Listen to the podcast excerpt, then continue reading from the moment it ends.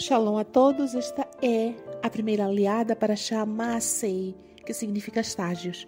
Esta paraxá inicia no capítulo 33 do livro Bamidbar e vai até o capítulo 36, no versículo 13.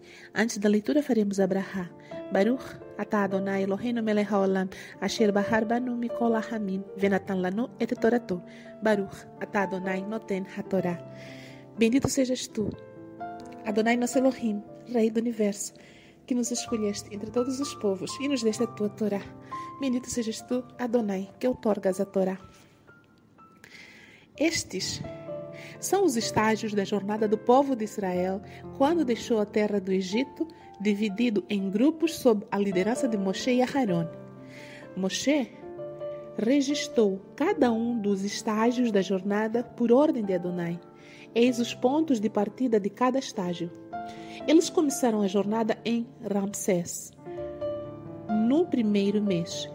No décimo quinto dia do primeiro mês, na manhã depois de Pessah, o povo de Israel partiu com orgulho à vista de todos os egípcios, enquanto os egípcios sepultavam os que tinham sido mortos por Adonai, todos os primogênitos.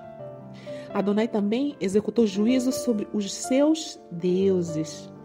O povo de Israel partiu de Ramsés e acampou em Sucot. Eles partiram de Sucot e acamparam em Etam, à beira do deserto. Partiram de Etam e voltaram para Pi-Ha-Hirot, diante de Baal Tzifon, e acamparam diante de Migdol. Partiram de Pnei Ha-Hirot atravessaram o mar em direção ao deserto, prosseguiram em uma jornada de três dias em direção ao deserto de Etam e acamparam em Mará.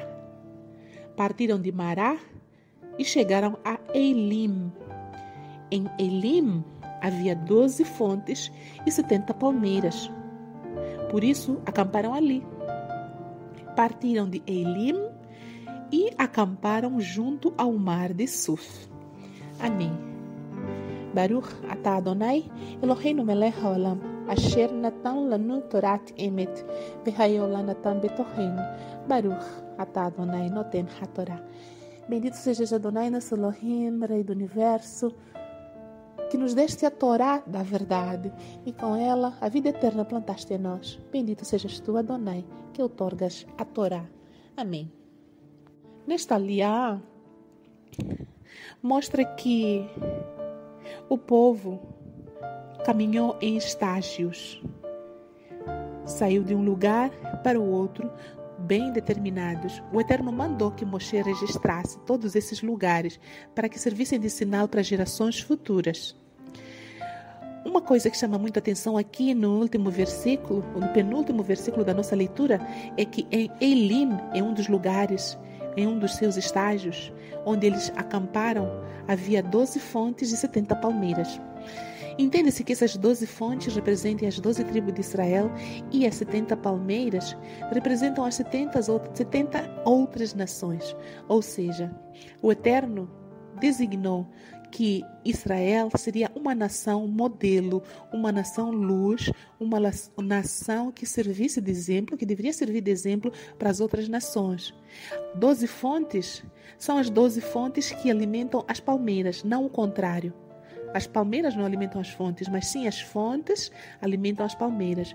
Ou seja, Israel deveria ser uma fonte de bênçãos para as 70 outras nações que representam todas as nações da terra. Esse era o propósito que Adonai tinha para com o seu povo Israel.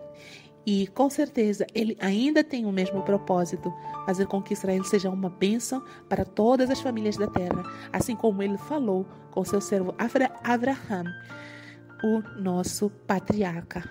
Bendito seja o Eterno mais uma vez pela sua palavra que nos alimenta, nos santifica e nos faz crescer em relação à nossa imuná. Amém.